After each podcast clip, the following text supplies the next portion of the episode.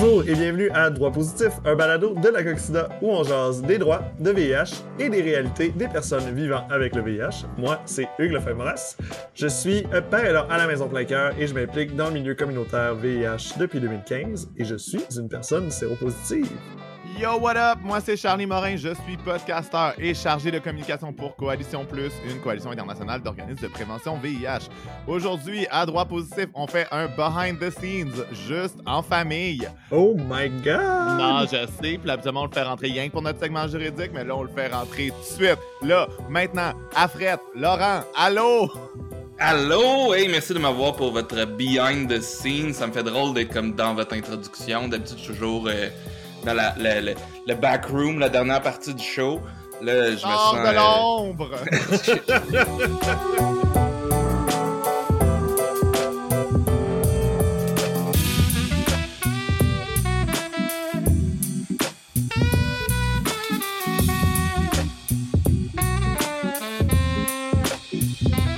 le but de faire ce podcast-là, à la base, il y a de cela.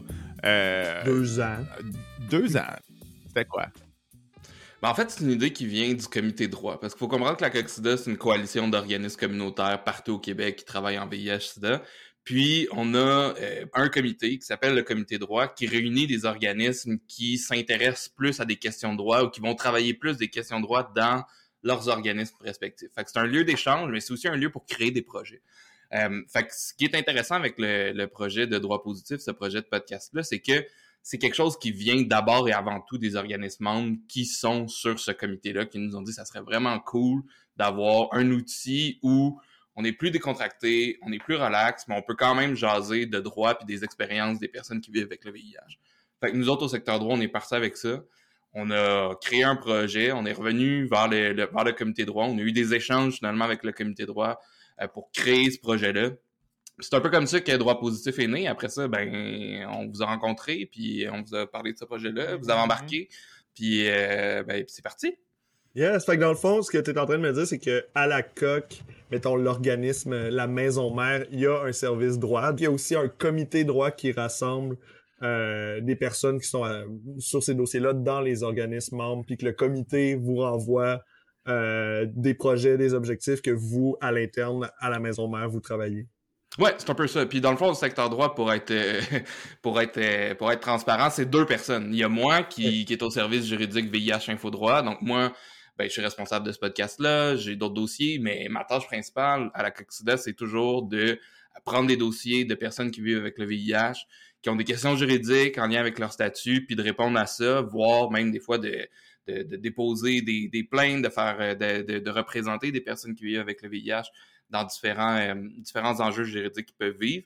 Mais il y a aussi une autre personne, qui, un autre poste qui est occupé par Benoît Asset en ce moment, euh, qui est le poste plaidoyer qu'on appelle. Donc, ce poste-là qui vise davantage à faire changer les, structures ou changer les lois, bref, changer euh, plutôt, plutôt que d'intervenir en première ligne, on vise à, à changer euh, des structures qui engendrent plus des, des, problèmes. Par exemple, la criminalisation du VIH, mhm. c'est un dossier de Benoît qui cherche finalement à faire changer les lois pour que cet enjeu-là juridique vienne à disparaître un jour puis qu'on criminalise plus la non-divulgation euh, du statut sérologique finalement. Donc c'est un peu comme ça qu'on est divisé. Puis le comité droit, ben c'est un comité qui réunit moi, Benoît, puis tous les organismes comme tu l'as dit, finalement.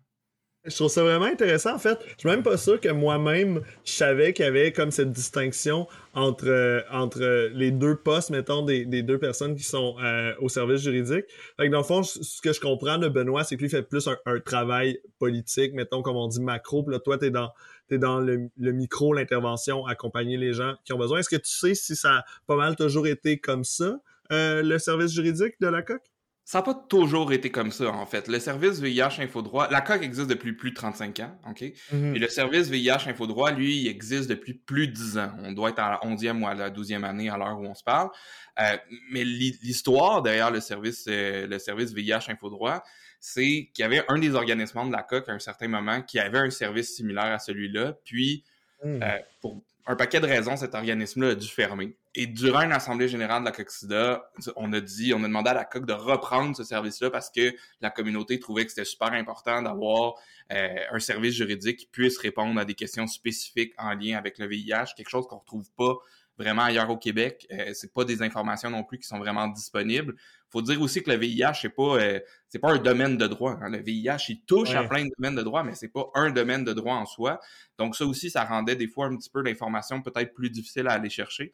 Donc la COC a pris le mandat de reprendre ce service-là. C'est comme ça que le service VIH Infodroit tel qu'on le connaît aujourd'hui est né à la COCSIDA finalement. Puis euh, ça, a, ça a commencé euh, à quel moment? Puis c'est comment ça a changé en fait? C'est quoi les enjeux dans ce temps-là? Puis genre comment, euh, comment ça a migré vers d'autres enjeux maintenant?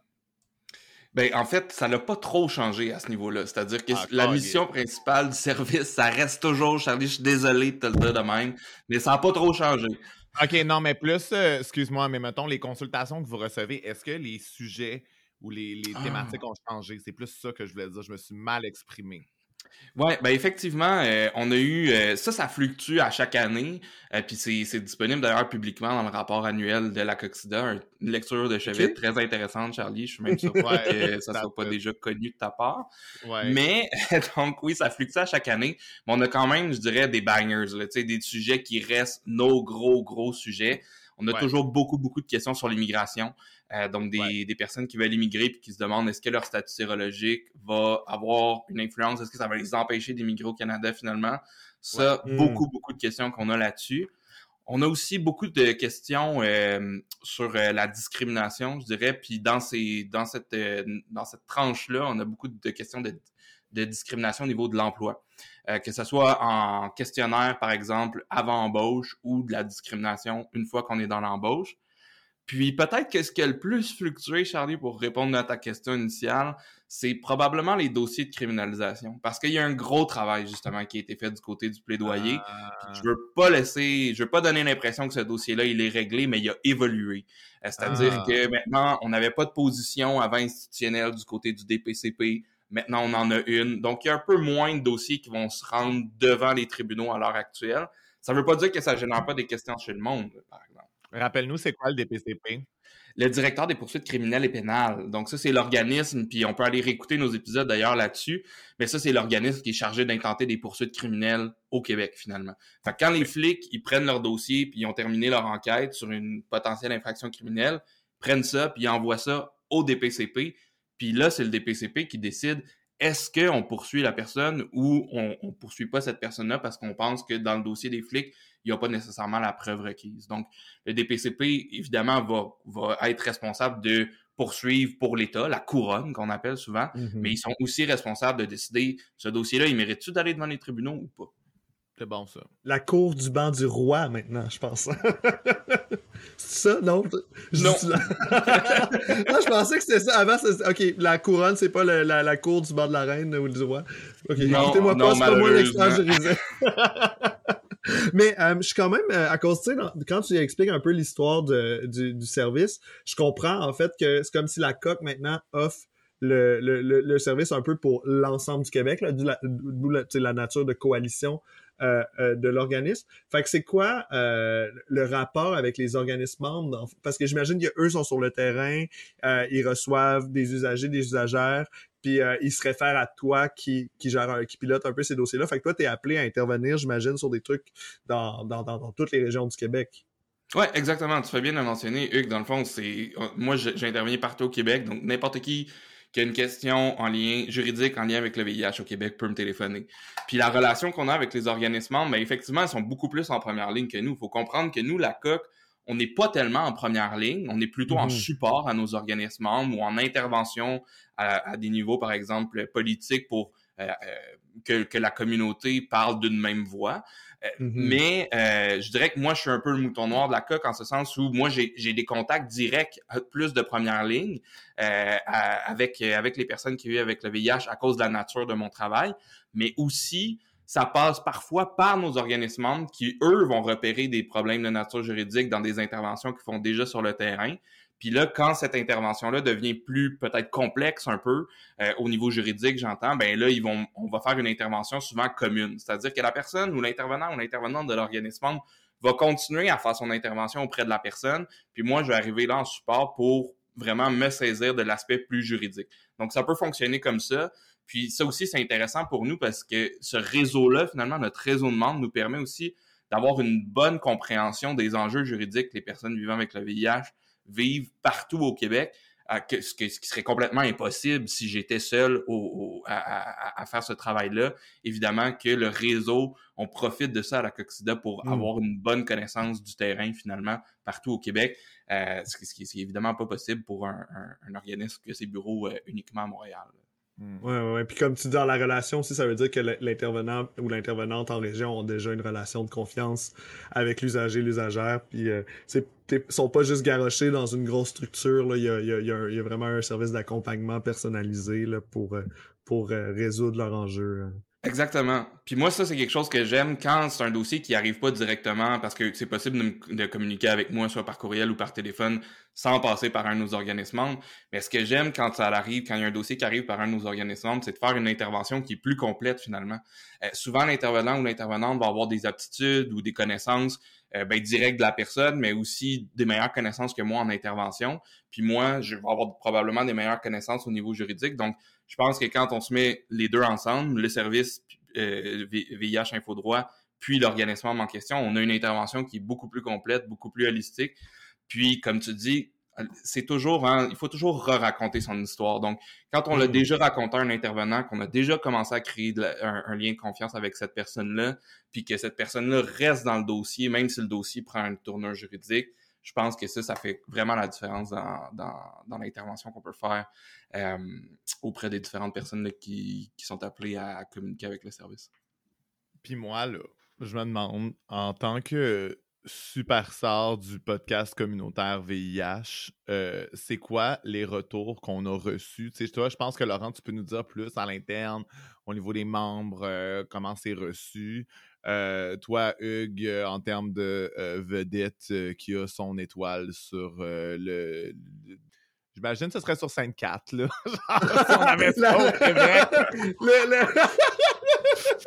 Comment qu'on appelle ça? Oui, le, le, trottoir des... Ouais, ouais, mais le Hollywood Walk le Walk of Fame Seropo. Ben oui, ben j'ai une brique à mon nom au Parc de l'Espoir depuis qu'ils l'ont rénommé. Charlie, tu l'as pas vu? T'es pas allé mettre des fleurs le premier, le premier euh, décembre? Moi, moi, il n'y a plus d'espoir pour moi. Je suis pas allé. Fait que, euh, c'est quoi les retours que vous avez sur le pod? Je pense que les retours qu'on a, ça a été. Ça a été... Il y avait deux objectifs, hein, ce podcast-là. Il y avait l'objectif de, d'informer les personnes vivant avec le, VIH de leurs droits. Puis ça, je pense que, en tout cas, du moins autour de la première saison, ça a été quelque chose qui qui, devient aussi un outil, je pense, pour diffuser cette information-là, puis que les personnes qui vivent avec le VIH soient justement plus au courant de leurs droits, mais que ça soit pas non plus juste un cours de droit immanent, tu sais. Puis ça, je pense que c'est grâce à grâce à toi, Charlie, grâce à toi, Hugues, que ça prend une tournure où on a une discussion, on a des invités qui sont là puis qui nous partagent leur vécu, puis le droit, il est pas juste au-dessus de tout ça. On, je pense qu'on voit comment ça a des impacts dans la vie des gens, comment des fois c'est positif, comment des fois, au contraire, c'est des obstacles, c'est des barrières. Fait que je pense que ça reste un outil de diffusion de l'information au niveau juridique. Puis en ce sens-là, on a, on a, des organismes, par exemple, qui ont fait des séances d'écoute, euh, donc qui se sont regroupés en groupe, qui ont fait une séance d'écoute d'un podcast, puis après ça, qui ont, ça a généré une discussion euh, dans le mmh. groupe. Fait que ça, je pense que c'est des retombées qui sont super intéressantes. Puis ben, l'autre objectif du podcast, c'était aussi peut-être d'aller euh, d'avoir un, un, show qui pouvait aussi être écouté par des personnes séronégatives qui avaient un brin de curiosité pour justement que ces personnes-là en apprennent plus puis qu'on commence à démystifier des éléments autour du VIH finalement. Fait que je pense que du côté de la COX, c'est pas mal ça les retombées que, que je peux identifier euh, à ce jour. Génial. Puis c'est ça, tu l'as mentionné un peu tantôt.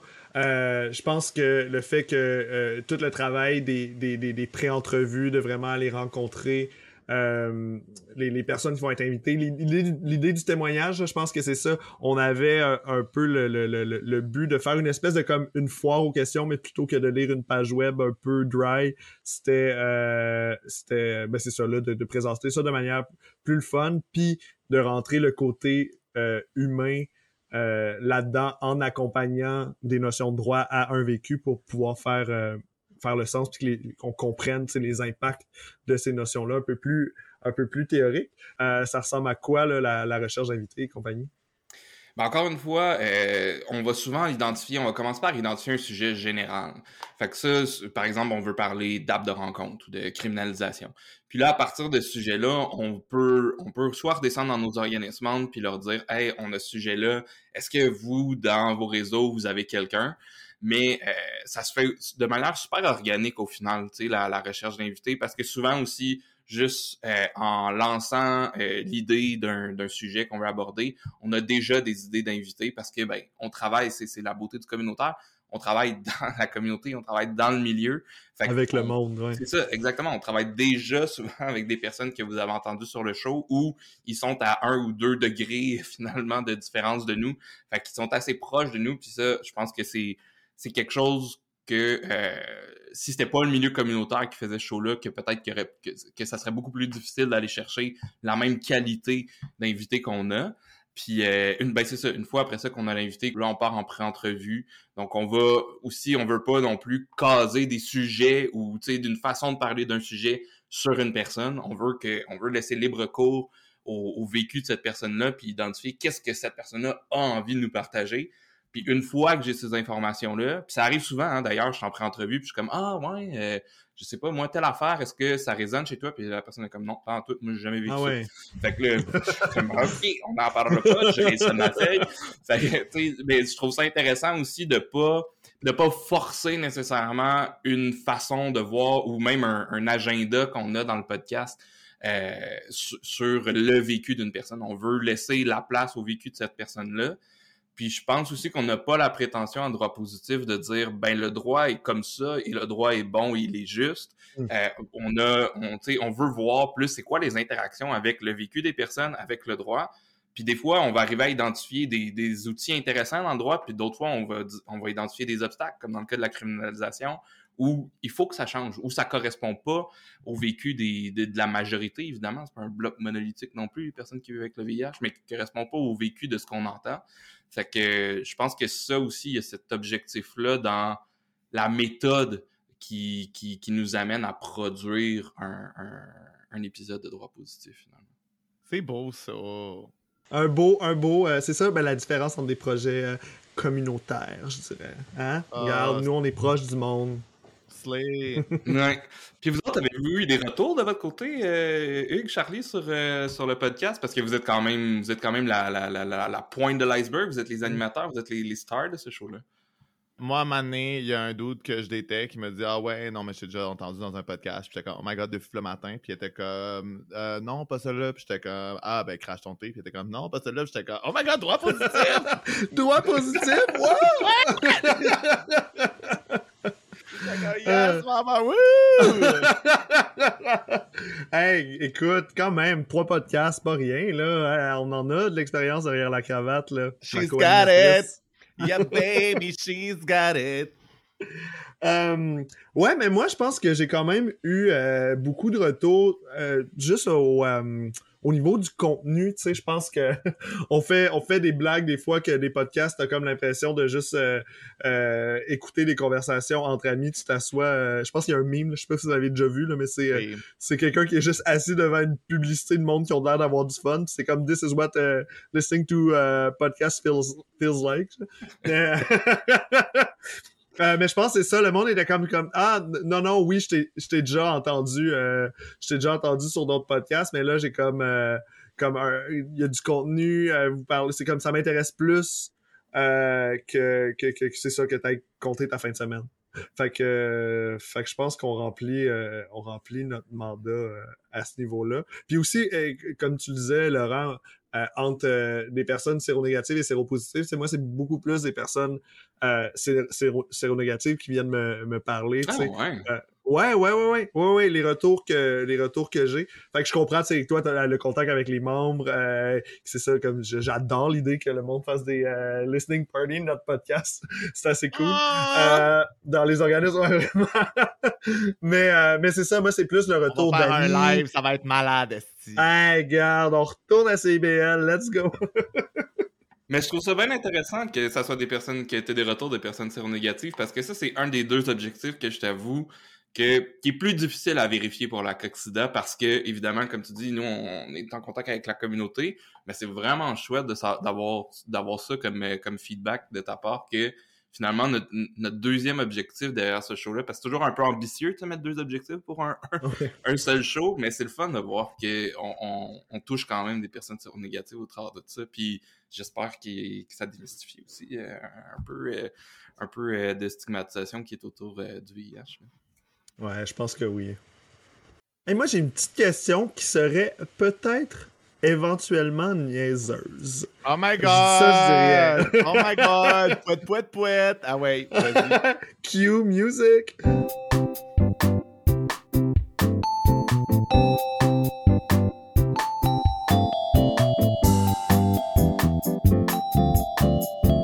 Laurent, t'es avocat ou t'as fait ton droit, mais... Je suis avocat. T'es avocat, t'es membre du barreau et tout, là. Et tout le kit, oui. Ah, ah. Mais t'as fait le choix de venir dans le communautaire plutôt que d'aller travailler dans des grosses firmes. Ouais, exactement. Ben moi, au début, à l'origine, quand j'ai décidé de faire mon droit, c'était vraiment pour aller chercher pour l'argent, pour le statut social. Exactement, l'argent, le statut social, et c'est comme ça que je me suis ramassé à droit positif, finalement. Ouais, ben oui, ben là, écoute, regarde, le standing qui vient avec ça, c'est fou, là. C'est fou. les gens qui disent que le, droit, c'est comme une porte d'entrée pour aller en politique, là, maintenant, premier ministre du Québec, c'est la prochaine étape. Ouais, ben François m'appelle souvent, mais ouais, c'est ça. je le mets, je le mets sur mute. mais, mais non, j'ai fait, j'ai fait mon droit pour aller chercher un outil dans le fond. Je pense que c'est un, c'est un outil intéressant pour penser le changement social. Euh, c'est clairement pas un outil parfait, mais moi mon objectif ça a jamais été trop d'aller dans les grandes firmes, mais plus de, c'est ça, plus de mettre cet outil-là au, au, ben, au service de la communauté. Le plus, le plus possible, évidemment, dans mes champs d'intérêt, parce que c'est, c'est, c'est quand même, c'est moi qui, l'outil au final, c'est, c'est moi. mais, euh, mais ouais, non, ça n'a jamais été un, trop un gros objectif. Puis, euh, puis c'est ça, c'était, ça a été, ça a été un moment bizarre aussi, tu sais, de faire ce mmh. droit-là, parce que c'est pas, c'est pas tant mis de l'avant, tu sais, ou du moins pas dans l'université dans laquelle j'ai, j'ai fait mon. ok, donc ceci étant dit, maintenant pour la question niaiseuse, que préfères-tu entre les avocats le fruit ou les avocats tes collègues? Mais je dirais le fruit, je pense. Ah ouais, même, hein? même s'il est, pas mûr, là. Fuck off. Oui, c'est ça. On va attendre. Anyway, il est mûr une semaine dans l'année, là, au Québec, le fruit. Oui, je sais.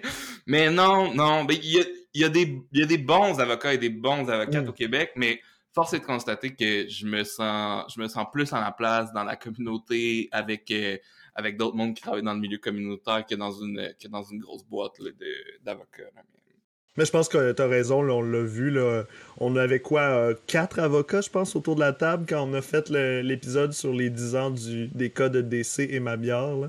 Puis euh, c'était quand même le fun de voir euh, ben c'est ça, là, du monde qui sont prêts à travailler pour Bono ou des, dans, des organismes communautaires, là, comme tu dis, que de servir de ces outils-là, parce qu'ultimement, si on va, euh, tu euh, euh, tranche de vie sur mes, mes autres projets, euh, je suis sur le CA d'un organisme communautaire, puis c'est un CA qui a attiré vraiment une belle diversité de profils, puis pour vous dire, la différence dans un projet communautaire DIY, quand il y a quelqu'un qui est un vrai comptable à la trésorerie, ça fait toute la différence. Fait que si il y a du monde qui sont game d'aller chercher les outils qu'on n'associe pas habituellement au monde communautaire, mais qui reviennent après dans le milieu faire la job, c'est le fun. Honestly, T.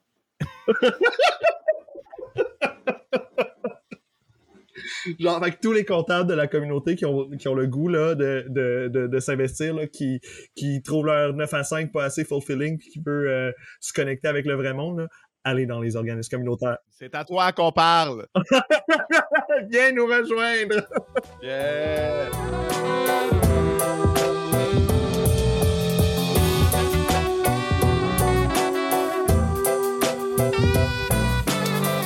C'était notre petit behind the scene en famille. Merci la gang, c'était full de fun.